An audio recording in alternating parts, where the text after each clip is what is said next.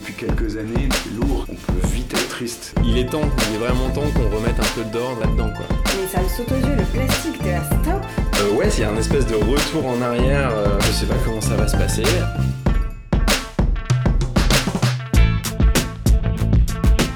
J'ai hâte de voir comment les gens vont réagir. Je ne suis pas exemplaire, c'est juste j'essaie de faire ma part. Je suis assez optimiste, finalement.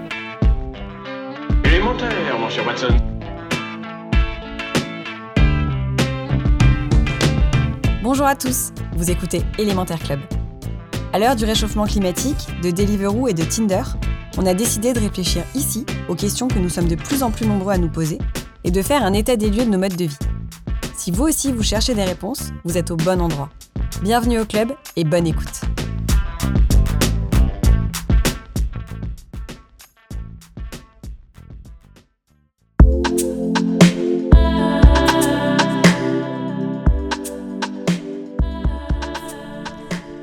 Aujourd'hui, nous sommes des millions de Français à voyager chaque année. Si les clubs de vacances ne désemplissent pas, une part de la population aspire à voyager autrement. Comment voyage-t-on différemment? Et par quoi cela passe-t-il? Voyage-t-on trop? Souhaite-t-on voyager toujours plus, toujours plus loin, visiter des lieux toujours plus paradisiaques? À l'heure des réseaux sociaux, le voyage est-il une nouvelle façon de se comparer? Raconte-moi comment tu voyages, je te dirai qui tu es.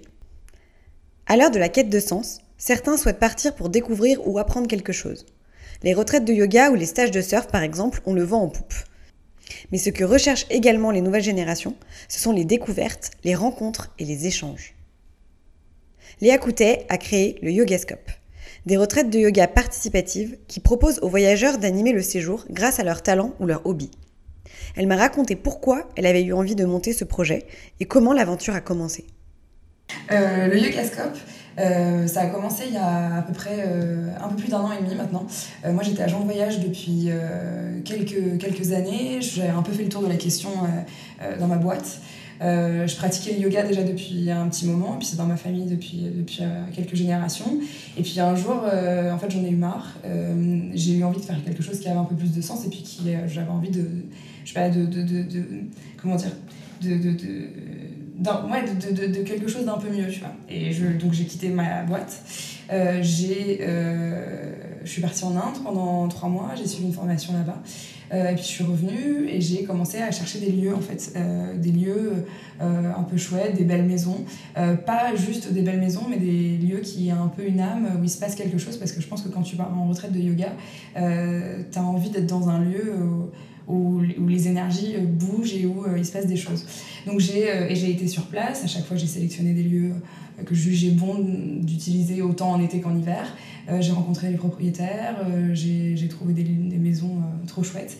Et puis je suis revenue, j'ai commencé à chercher des professeurs de yoga. C'est là où le fait d'être partie en Inde m'a servi parce que du coup je savais un petit peu de quoi je parlais. J'étais pas juste une complète newbie qui, qui, débarquait sur le marché. Et puis au fur et à mesure des rencontres, euh, euh, j'ai rencontré des profs super, euh, super intéressants, super intéressés. et au fur et à mesure de la, la construction du projet, j'avançais, je me disais oui mais j'ai pas envie de faire que du voyage et du yoga. comment est-ce que je peux faire quelque chose qui soit un peu différenciant et surtout quelque chose qui ait plus de sens et qui revienne à ce que je faisais, à ce que je cherchais au tout début de mon projet. Et, et je me suis rendu compte qu'en fait en discutant avec tous les gens autour de moi, un peu comme tu fais quand on est entrepreneur et qu'on a envie de. On a plein de bonnes idées, mais qu'on ne sait pas trop par quoi commencer. Euh, bah, j'ai rencontré plein de gens qui étaient dans l'entrepreneuriat, plein de gens qui euh, euh avaient des, euh, des, des, comment dire, des, des, sensibilités et des études et des, et des, préférences diverses aux miennes, et qui du coup avaient des angles d'attaque et des solutions qui étaient différentes des miennes. Et, et, et, ça a été super, super formateur. Et là, je me suis dit, bah ouais, mais en fait, c'est ça qui est trop chouette dans mon job, c'est ça que j'adore dans mon job, c'est parler, parler, parler, rencontrer des gens euh, et, euh, et, échanger et grandir au contact des gens. Et là, je me suis dit, mais il y a peut-être un truc à faire parce que quand tu pars en retraite de yoga là, pendant euh, 4, 5 jours, une semaine, 10 jours, allez, dans 3 ans, tu, tu, passes du temps ensemble, mais aujourd'hui, ce qui se passe, c'est que bah, souvent, tu as ton cours de yoga le matin, ton cours de yoga le soir, puis le reste du temps, tu es un peu euh, euh, brinque tu fais ce que tu veux, ou tu as des activités qui sont euh, plus ou moins euh, optionnelles. Euh, et je me suis dit pourquoi pas meubler ce temps et faire en sorte que les gens qui viennent sur des retraites de yoga aient quelque chose à, à, s'apporter les uns les autres. Euh, je pense que généralement, quand tu fais du yoga et que tu es déjà un peu là-dedans, euh, et que tu es intéressé et que tu as commencé un peu à gratter le vernis, bah, généralement, il y a toujours des choses qui se passent et tu as toujours des choses à, à comment dire, à, apporter aux autres. Euh, j'ai rarement rencontré des gens qui, qui, étaient absolument inintéressants et qui faisaient du yoga. Donc du coup, je me suis dit pourquoi pas proposer aux gens de, de, de donner un peu d'eux-mêmes et d'échanger et, et pendant, pendant leur séjour. Et voilà, et donc du coup, euh, l'idée est née comme ça. Euh, le site a mis un petit peu de temps à se mettre en route et puis euh, finalement, on a le, la, la, version définitive est en ligne depuis le mois de février maintenant. Okay. Voilà. Alors comment ça marche du coup C'est euh, les gens qui participent proposent des activités, c'est ça? Oui, grosso modo, moi au moment où ils, décident de se lancer dans l'aventure et de venir voyager avec nous, je leur euh, envoie tout un petit questionnaire et puis je leur dis qu'est-ce que qui vous êtes, qui êtes-vous, qu'est-ce que vous faites, qu'est-ce que vous aimez dans la vie, euh, qu'est-ce qui fait que vous êtes vous? Et qu'est-ce que vous avez envie ou pas forcément envie de partager avec les autres pendant votre séjour? Euh, avant, quand j'étais agent de voyage, j'étais agent de voyage sur mesure et c'était mon rôle que de passer 45 minutes, une heure au téléphone avec les gens que j'avais au téléphone pour leur monter un voyage et, et pour en fait les connaître par cœur et pour pouvoir leur monter un truc complètement euh, euh, adapté à leurs besoins. Et donc du coup, moi, j'adore faire ça, j'adore essayer de gratter, essayer de découvrir qui j'ai en face de moi. Et, euh, et généralement, les gens... Euh, alors, il y en a qui sont un peu timides, qui osent pas trop, qui se disent bon, non, mais moi j'ai rien à apporter, etc. Et en fait, quand on leur donne des clés, quand on leur donne des pistes, euh, ça, ça, fonctionne plutôt bien. Voilà. Donc okay. après, c'est sous forme de discussion, d'ateliers, d'activités. Euh, un peu feeling quoi. Ça peut être un cours de cuisine, ça peut être je sais un cours ouais, de dessin. De on a eu alors moi l'exemple le, le, plus le plus génial que j'ai eu euh, sur la retraite au Maroc là, euh, c'est Sandrine qui est euh, dans la dans la vraie vie dans la vie de tous les jours qui est socio-esthéticienne en fait, elle s'occupe de procurer des soins à des gens qui sont euh, pas forcément super favorisés ou qui ont des problèmes physiques, etc. Bref, elle, s'occupe des gens qui, ont, en ont besoin.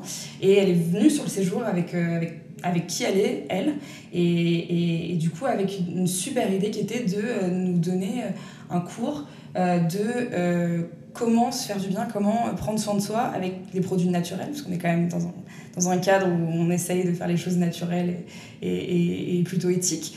Euh, et puis du coup, elle a organisé un petit atelier, on était deux par deux, et euh, un coup, c'était l'une qui, qui, procurait le soin à l'autre, un coup, c'était l'autre. Et puis, on a acheté, on a été au marché à Taroudant, on a acheté du yaourt, on a acheté euh, euh, de l'huile d'argan et puis de l'eau de rose. Et puis, on s'est fait nos soins tout ensemble et c'était génial, quoi. On était dans le jardin, il y a les oiseaux qui chantaient, c'était, c'était trop, trop chouette, quoi.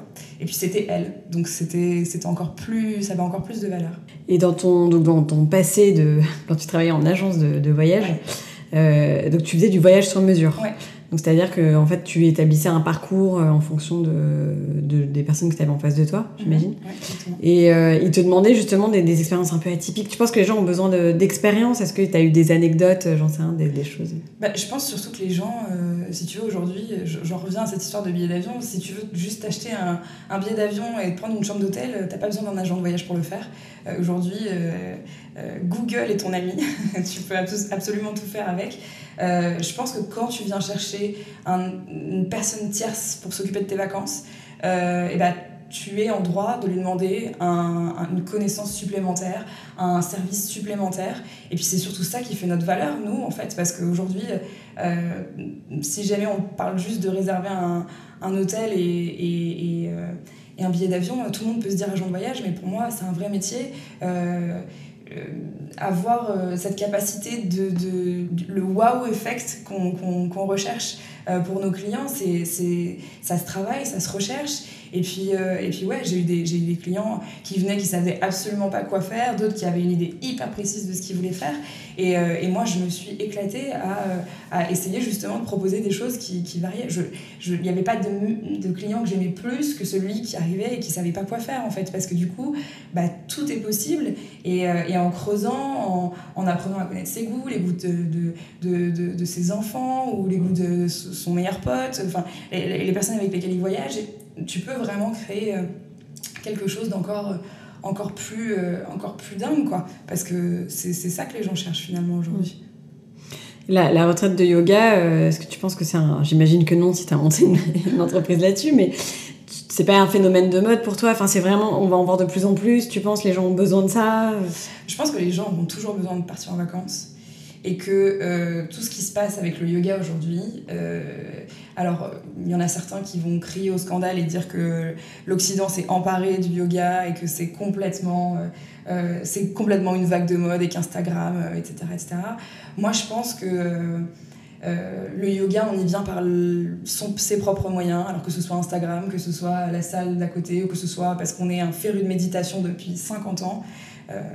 Ben, je pense que de toute façon, euh, faire du yoga à un moment donné ou à un autre, ça fait du bien, ça fait du bien à son corps, ça fait du bien à son esprit. Qu'on le fasse de façon complètement puriste ou pas, en réalité, peu importe. La seule chose qui importe, c'est que ça nous fasse du bien. Euh, et quand on part en vacances, on cherche à se faire du bien par.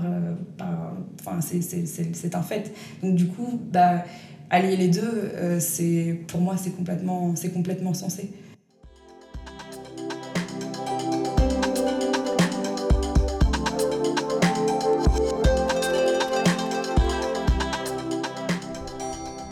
Léa demande donc aux participants de ces séjours de contribuer à l'expérience. Contribuer à quelque chose, c'est également ce que propose Double Sens, une agence de voyage un peu particulière, cofondée par Aurélien Seux. Double Sens propose de partir en voyage en logeant chez l'habitant et en participant à une initiative locale. Ils font ce qu'ils appellent du tourisme durable. Aurélien m'a expliqué de quoi il s'agit. Alors c'est large le tourisme durable. Euh, disons que les piliers du tourisme durable, c'est euh, d'avoir un impact euh, économique, environnemental et social. Donc de là, si on le décline concrètement par rapport à ce qu'on propose, au niveau économique, on fait des, mm, des voyages où l'idée c'est qu'il y ait vraiment des retombées partagées avec les communautés. Donc du fait de vivre chez, chez ces communautés, de, vivre dans des familles, il y a des retombées directes pour les familles qui accueillent les voyageurs, aussi bien au niveau des hébergements que des repas ou des activités qu'ils peuvent proposer. Pareil au niveau des guides, on essaie d'avoir euh, cette euh, logique d'emploi durable avec des guides qui travaillent avec nous toute l'année et du coup pas forcément juste des guides euh, qu'on va solliciter par-ci ou par-là.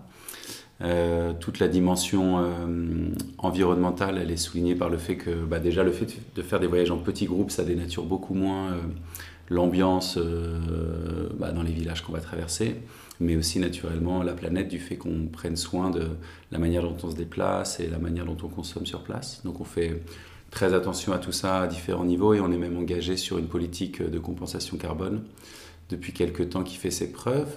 Et euh, à côté de ça, euh, sur le volet social, ce qui est important à souligner aussi sur ce genre de voyage, c'est que comme je le disais tout à l'heure, il y a des, beaucoup d'échanges, de rencontres, de partages, et du coup ça permet d'avoir une autre approche culturellement. Les gens qui nous reçoivent n'ont pas l'impression d'être avec des groupes de touristes, mais plutôt avec des groupes d'amis, vu que c'est des petits groupes qui se retrouvent euh, pendant quelques jours à partager le quotidien. D'accord. Hmm. Donc t'as pas euh, les touristes avec l'appareil autour du cou Bon, il y en a toujours, mais euh, nous on essaye aussi de les sensibiliser à avoir la bonne attitude. Et justement, comme ils vont passer quelques temps dans une même communauté, le but c'est pas de se jeter tout de suite sur son appareil, mais de prendre le temps de, de connaître les gens, de connaître les lieux, et puis du coup on en repart avec justement des, des, si on parle de photos, de photos plus euh, authentiques, plus naturelles. Hmm.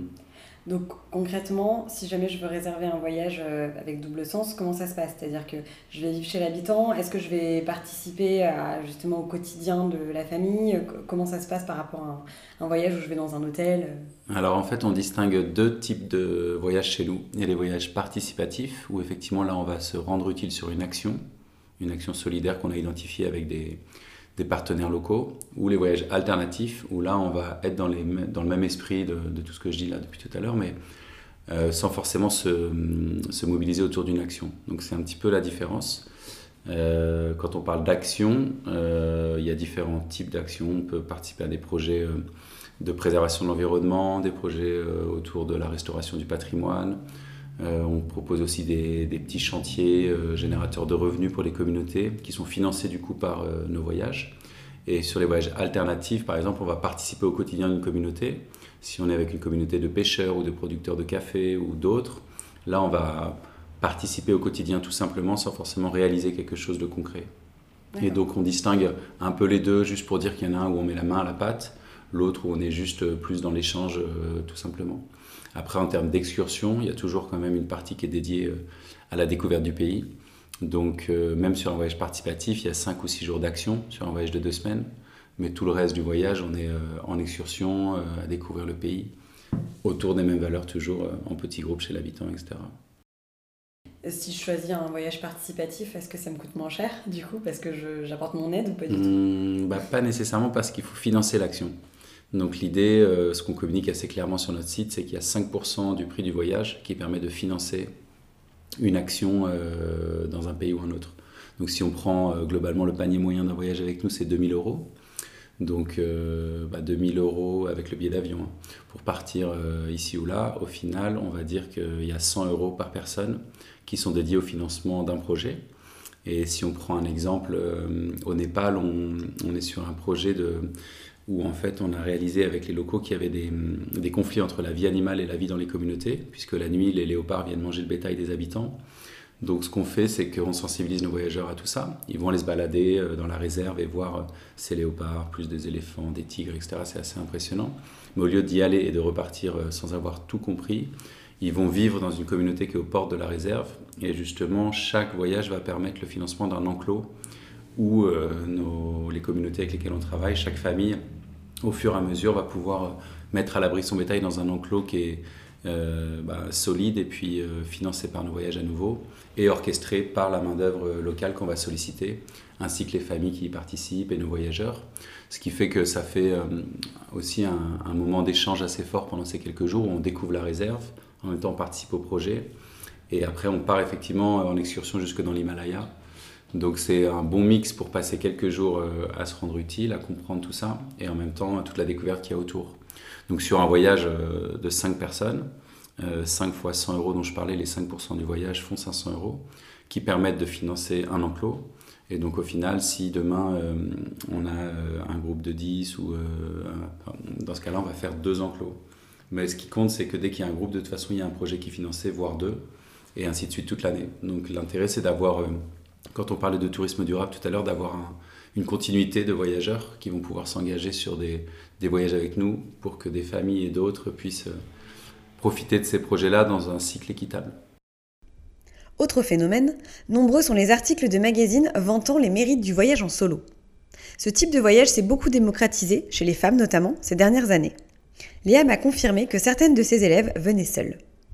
Euh, je pense que les gens voyagent euh, plus seuls, de toute façon c'est un fait, euh, tout simplement parce que tout est, enfin, c'est relativement safe de, de, voyager à peu près partout. Aujourd'hui, à part certaines zones où il faut quand même faire gaffe, mais quand tu es une femme, ça devient de plus en plus simple. et puis du coup, parce que tu es une femme, partir dans un séjour où tu sais que tu vas être avec d'autres, ça peut aussi en rassurer certaines. Et j'ai eu certaines, certaines de mes élèves, en fait, qui venaient en complément d'un autre, euh, de, leur voyage. C'est-à-dire qu'elles commençaient par la retraite avec nous, et puis après, elles restaient 3-4 jours. Mais du coup, elles s'étaient familiarisées avec le lieu, elles avaient commencé à poser des bases, elles savaient où elles étaient, elles n'étaient pas complètement, euh, complètement perdues. Le voyage en solo, c'est ce qu'a expérimenté très tôt Amélie, qui a fondé Deux jours pour vivre. Pourtant, ça n'a pas été facile dès le début. Je pense que j'ai fait mon premier grand voyage solo euh, quand j'avais 21 ans. Je suis partie en Amérique du Sud et je traversais la Patagonie à vélo. Euh, et c'est vrai que ça a été une épreuve parce que j'étais pas solitaire à la, base du tout. Euh, donc je partais toujours en colo, j'ai une grande famille, je suis vraiment une fille de groupe. Mais j'avais cette envie, tu vois, c'était un, plan que j'avais depuis mes 18 ans, j'ai économisé, pour pendant 3 ans. et en fait, l'envie est supérieure à ma peur, tu vois. Donc je me suis lancée on s'aperçoit que c'est faisable. Et en fait, ouais, j'ai passé ma vie à recommencer, euh, à voyager seule. Et je préfère être à plusieurs, je pense. C'est juste que quand j'ai envie de faire quelque chose et qu'il y a personne avec moi, bah, j'hésite pas en fait, parce que je sais que c'est pas compliqué, que ça se fait et que, et que c'est cool aussi. C'est pas mon choix premier, c'est juste, euh, je peux le faire. Je, je pars autant seule qu'accompagnée. C'est deux expériences, je trouve, de voyage très différentes. Euh, mais tu apprends énormément quand tu es seul, tu es beaucoup plus ouvert aux autres. Quand tu es avec ton, ta, bande de potes, c'est génial, hein, vous vivez des trucs, vous avez des gens avec qui euh, partager au quotidien. Mais quand tu es seul, bah, tu es obligé de t'ouvrir aux autres, tu es obligé de prendre sur toi. Tu grandis énormément en fait en voyageant seul. Il euh, y a une galère, bah, tu fais face, tu dois parler à des gens, c'est des inconnus, tu parles pas la langue, bah, tu te débrouilles. Et moi j'ai énormément grandi, j'étais une énorme timide quand j'avais 20 ans et je me suis fait violence en fait. Et aujourd'hui, si je suis sereine, je dirais, euh, quand je pars à l'aventure ou même dans l'aventure entrepreneuriale, tu vois. Et bah, c'est parce que euh, j'ai j'ai repoussé mes limites et j'ai appris à être sereine, à me dire bah, je vais gérer. Je me tends la cheville au milieu de nulle part, t'inquiète, je vais gérer. Je fais du stop, personne ne me prend, je vais gérer. En fait, ça m'est tellement arrivé de fois que je sais que ça, ça va le faire. Ouais, ça te rend plus fort. Ouais, Et du coup, c'était. Et, et donc, quelles sont les, les- les différences euh, par rapport à un voyage justement entre amis? Donc, effectivement, tu t'ouvres plus aux autres, c'est, tu vis les choses plus intensément Euh, tu vis les choses plus intensément, je sais pas. Non, je, dirais, dirais pas ça. Je pense que tu les vis autrement. Euh, déjà, tu as de l'introspection euh, parce que t'es pas toujours en train de converser avec, avec les uns et les autres et faire des blagues, donc tu es vachement centré sur toi. Donc, introspection à fond. Effectivement, tu grandis parce que tu fais face à des galères seul.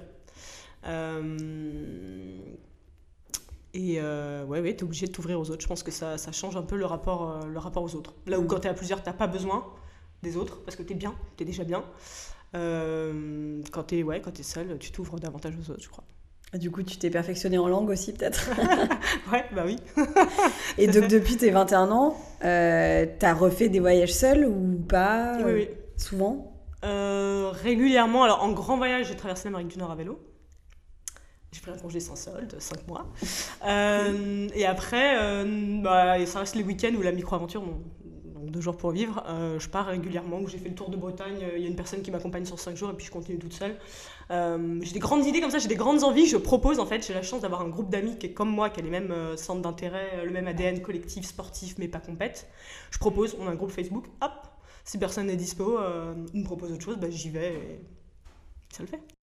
Alors justement, deux jours pour vivre, c'est quoi et comment est né le projet?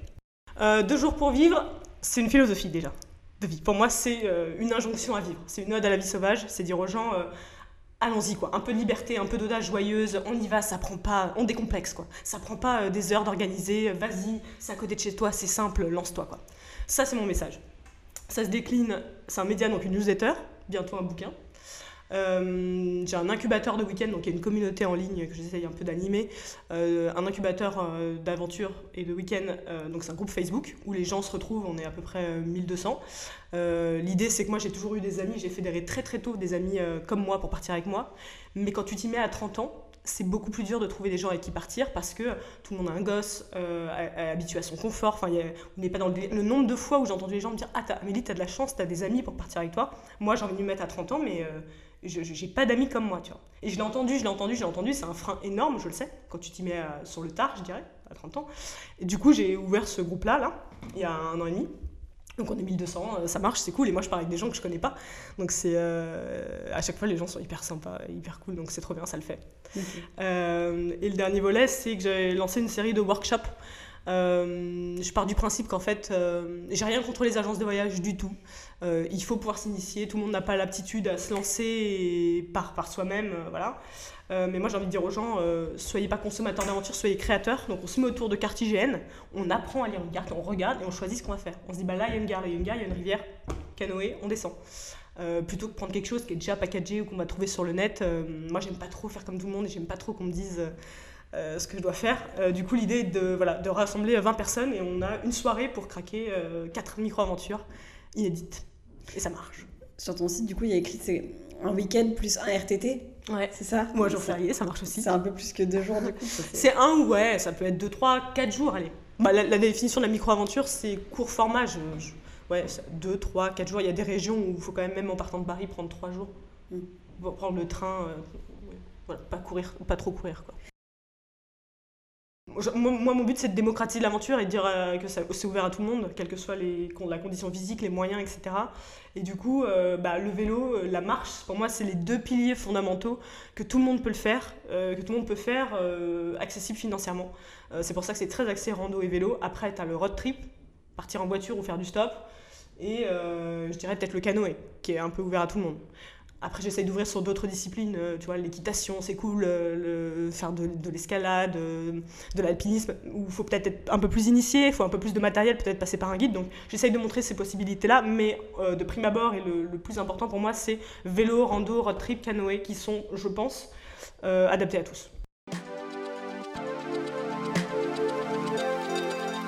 Selon Léa, Amélie et Aurélien, c'est la quête de sens global qui pousse les gens à voyager autrement. Si tu veux, aujourd'hui, euh, on est dans, sur une génération où, tout est tellement accessible, on peut, on peut tellement, euh, en un claquement de doigts, euh, vois, le, prix de ton abonnement Navigo, c'est le même prix qu'un billet d'avion pour aller à l'autre bout de l'Europe. tout est devenu super accessible. Et comme tout ce qui est accessible, rapidement, on s'en lasse. Et là, je pense que les gens, tout comme toute cette, ce, ce, mouvement de manger mieux, prendre soin de soi, faire attention aux autres, etc., bah, en fait, je pense que la, la, la façon qu'on a de voyager, et eh ben, elle est aussi influée par, euh, influencée par tout ça. Et, et du coup, euh, euh, faire en sorte d'apporter un petit peu plus de sens dans tout ce qu'on fait, y compris quelque chose qui est en train de devenir aussi trivial que voyager, j'imagine que ouais, ça, ça, peut avoir du sens. Ouais. C'est un peu comme tout, en fait. On est en constante recherche de, de, sens. Et, et on y revient, en fait. On a tous envie d'avoir un but euh, partir en vacances pour partir en vacances, et bien oui, mais on a tous envie d'avoir euh, soit euh, une liste comme ça de choses à visiter, soit et eh ben, c'est pas le cas et on a envie de prendre du, temps pour, du temps pour soi, mais on a quand même envie d'occuper nos journées. Et, et effectivement, je pense qu'il il y, y aura toujours des gens qui auront envie de partir en vacances et, rien faire et rester sur leur transat. Et c'est très bien pour le Club Med.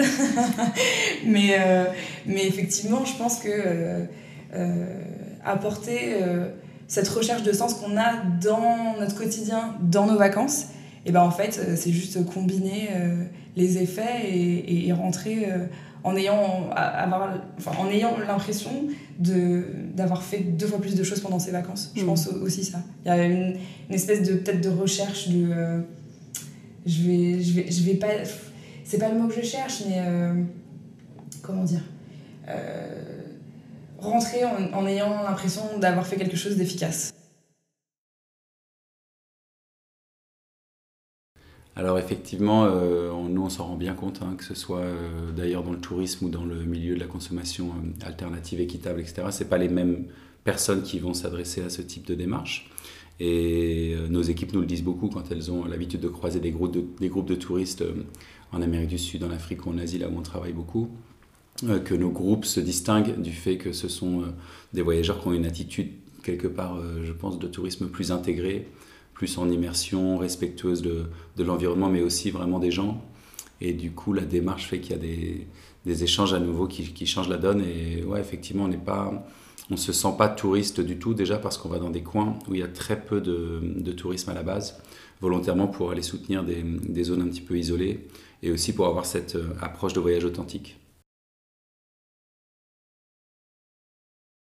Je pense que ça s'adresse peut-être pas à tous les publics, mais ce qui est sûr, c'est qu'il y a un regain d'intérêt. Il y a vraiment, je vois très bien que l'aventure intéresse de plus en plus de, personnes. Euh, tout le monde a lu du Tesson, du Mike Horn, ça devient extrêmement euh, mainstream et populaire. Là où les bouquins en fait sont sortis il y a 10 ans et moi je les lisais quand j'avais 20 ans, tu vois. Euh, donc il y a un fort intérêt là-dessus. je sais que les gens ont envie. je dis souvent qu'en fait à 18 ans, moi je suis restée la même personne. À 18 ans, je faisais de la rando, je faisais rêver personne. Je partais à la Toussaint avec mes chaussures de rando, j'étais has-been mais complet. Et là, genre, j'ai 32 ans, je suis une meuf cool, quoi, parce que je fais de la rando, tu vois. Et je vois très bien comment ça a basculé. Il y a 3, 4 ans, quand les gens regardaient mon Instagram, je revenais au boulot le lundi matin et on me disait Ah putain, c'est trop cool ce que tu as fait, Amélie, le week-end et tout, j'aimerais bien venir. Le, maintenant, le, le, jour de l'an dans une cabane, je le propose tous les ans. J'ai de plus en plus de gens qui me disent J'ai trop envie de venir.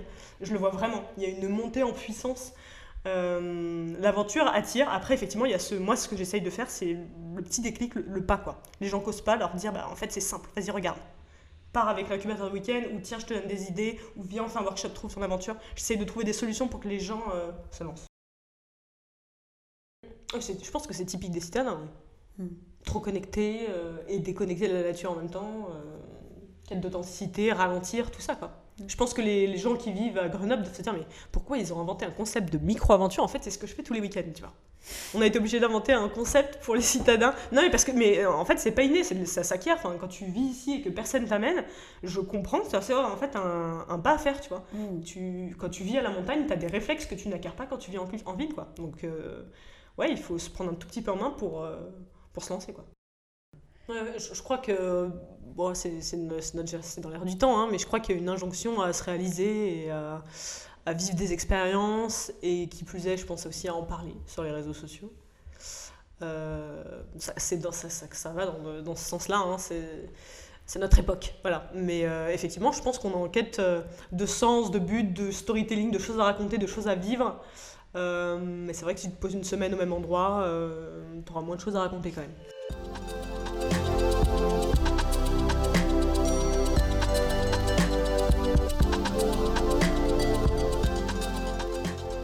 Une question qui revient souvent, notamment par rapport à l'avion, voyage-t-on trop? Selon Léa et Aurélien, on prend forcément trop l'avion, qui est un mode de transport qui pollue, mais on ne peut pas non plus arrêter de voyager. Il faut mettre de l'intensité dans ces voyages. Je trouve que c'est une très bonne question. Euh, et j'ai souvent tendance à me dire que oui. Euh, qu'on voyage trop, je ne sais pas si je le formulerai comme ça, mais en tout cas, je trouve qu'on voyage sans, euh, avec trop peu de conscience. Et c'est-à-dire que plutôt que de partir à l'autre bout du monde et de tracer, tracer, tracer, tracer dans ses, dans ses visites, pourquoi pas rester juste en France et euh, prendre le temps, découvrir euh, notre pays et euh, arrêter d'être dans la surconsommation du voyage. Ça, c'est clair que c'est quelque chose qui nous impacte. On est dans la consommation de tout et le voyage en fait partie, je pense. Et puis on est là, on est là, on est là. Et puis en plus de ça, d'un point de vue purement écologique, et là je vais vraiment faire ma, ma, bio-écolo, c'est pas top de prendre l'avion aussi souvent que je le fais d'ailleurs, c'est mal. Mais bon, le, moi je pense qu'il faut voyager et mettre de l'intensité dans ses voyages et peut-être revenir à une façon de voyager qui est plus lente, mais qui est plus vraie. Alors euh, oui, j'aurais tendance à penser qu'effectivement, euh, il y en a beaucoup qui vont collectionner des voyages, partir au bout du monde euh, de manière peut-être parfois un peu trop régulière et trop courte aussi, sans avoir le temps d'apprécier un voyage de l'intérieur. Donc c'est là où nous, on propose des voyages de, de deux ou trois semaines parfois. Il y en a quand même effectivement qui vont partir parfois 10-12 jours, on le propose aussi, mais on essaie dans notre communication de sensibiliser les gens à partir un minimum de 15 jours pour euh, vraiment avoir une approche différente et de s'engager sur un projet qui va au-delà du voyage en tant que tel, c'est-à-dire avant le voyage de se projeter, de s'organiser, de, comprendre la démarche et au retour de rester engagé autour de, ce voyage-là pour que ça puisse aller un petit peu plus loin. Donc on réunit nos voyageurs régulièrement sur Paris ou sur des événements en France euh, d'ailleurs selon les, les, agendas un peu de, de ce qu'on propose. Mais ce qui est intéressant, c'est qu'on essaie de faire de l'expérience de voyage, pas seulement un voyage à l'autre bout du monde, mais euh, un voyage qui perdure. Donc je pense que ça, c'est une manière de ne pas forcément collectionner les voyages. Après, euh, tout le monde, effectivement, est amené parfois à prendre l'avion pour un week-end ou, ou, quelques jours en Europe ou ailleurs. Et on ne on va pas s'opposer à ça puisque c'est pas notre rôle, mais c'est vrai qu'on essaye de de rappeler aux gens que l'essentiel aussi dans ce type de voyage-là, c'est aussi de se connecter à la nature et aux gens tout simplement. Donc euh, je pense que bientôt on aimerait proposer des voyages même en France pour montrer qu'il y a quelque chose à faire aussi autour de chez nous, pour valoriser euh, bah, tout ce qu'on a déjà euh, voilà, en France et même un petit peu dans les pays voisins. Amélie, elle, pense qu'il faut voyager plus autour de chez soi et commencer par redécouvrir son propre pays avant de vouloir forcément en visiter un nouveau. Moi aussi j'ai pas mal voyagé pendant ma vingtaine et je suis partie loin euh, avec des avions, etc. Euh, mais effectivement, euh, je suis plus à l'aise avec l'idée de me dire que je, reste en France, alors qu'en plus la France est magnifique et il y, a mille choses à voir, et de faire du stop, et de prendre les transports en commun, et de prendre le train. Effectivement, je pense que ça aussi c'est dans l'air du temps et ça, concourt à porter la micro-aventure en disant bah, non seulement on peut le faire plus souvent, et voyager mieux quoi. On a vraiment un pays. Hein. J'arrête pas, chez moi j'ai une grande carte de France, tu vois, où je mets là où j'ai été pour deux jours pour vivre. Euh, et il y a encore des coins, je zoome sur ma, carte Google et je me dis, ah ça je connais pas, ça a l'air génial, je regarde des photos, je me dis, faut trop que j'y aille. Euh, on a une chance incroyable euh, parce qu'on a un petit territoire extrêmement diversifié et puis on a le train. C'est tellement facile, moi j'aime pas trop faire des boucles, tu vois, quand je fais une rando ou quoi, ou même à vélo. On peut prendre un TER, mettre son vélo dedans, faire un aller jusqu'à un autre point et revenir. Enfin, c'est vraiment extrêmement simple. Du coup, allé, euh, tu disais que t'es pas encore allé partout en France, mais tu as vu quand même plein plein de, de, petits villages, euh, mm. de lieux euh, qui sont un peu cachés. Qui sont un peu cachés, ouais. J'appelle ça les coins paumés hautement désirables. il y en a plein. Euh, pour moi, c'est aussi une, autre euh, manière de, faire du tourisme responsable. Euh, moi, j'essaie déjà d'envoyer, de dire aux gens, bah, c'est lutter contre le tourisme de masse. En même temps, tout le monde, personne ne veut partir comme les autres au même endroit. Mais c'est vrai qu'on a tendance à aller un au même endroit alors qu'il y a des endroits super où on ne va pas. Donc euh, moi, ma mission, c'est un peu aussi de les revaloriser. Euh, tu vois, le Césalier, le Cantal, le Cotentin, ça fait peut-être la Lozère, ça fait peut-être un peu vieux. Tu vois, je pense que nos parents connaissent, mais nous, à 30 piges, t'as pas envie d'aller là-bas, alors qu'en fait, c'est fantastique. Tu vois, il suffit juste un petit peu de le bander, de raconter différemment, de mettre d'autres images et justement d'y faire autre chose, de l'aventure pour le rendre attractif. Donc ça, c'est aussi une mes missions. Et proposer de partir sur d'autres périodes. Il n'y a pas que l'été, quoi. Il euh, y a une nana qui est partie de ma communauté, là, qui est partie faire le tour de Belle-Île euh, au jour de l'an. C'est génial. Elle était en complète autonomie, elle a adoré, il n'y avait personne. Euh, je pense que tu le fais à l'été, c'est très bien. Elle a eu un super temps en plus en Bretagne. les photos sont magnifiques. Tu le fais l'été, c'est blindé. Et en fait, l'idée est de se dire, bah, en fait, il n'y a pas que juin, juillet, août. tu vois, l'automne, c'est magnifique, le printemps, c'est magnifique. Je suis allée dans le Césalier, euh, on devait faire du ski de fond, il n'y en avait plus. Bon, bah, on a été faire une rando en plein mois de mars, c'était, mais les photos, c'est de la pampa avec un peu un reste de neige, mais c'est magnifique. Tu te croirais en Argentine. Euh, et ouais, ce mois de mars, et personne n'aurait été dans le Césalier euh, près du Cantal au mois de mars, quoi.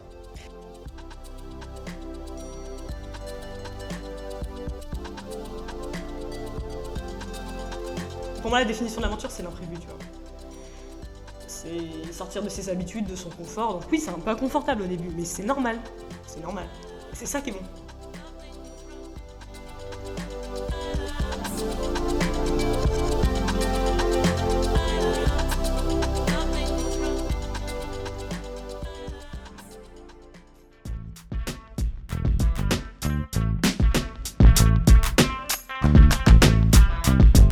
Merci pour votre écoute. Vous retrouverez toutes les références dans la description de l'épisode. Et si vous avez envie de découvrir chaque semaine des marques, des associations ou des personnalités qui ont un impact sociétal ou environnemental, pensez à vous abonner à notre newsletter, La Relève. Pour cela, il vous suffit de vous inscrire sur notre site élémentaireclub.com. Vous pouvez aussi nous retrouver sur les réseaux sociaux. N'hésitez pas à nous écrire, à nous faire part de vos commentaires et des sujets que vous aimeriez voir traités. Et bien sûr, vous pouvez nous laisser une note sur le podcast qui est très utile pour nous. Rendez-vous dans 15 jours pour un nouvel épisode.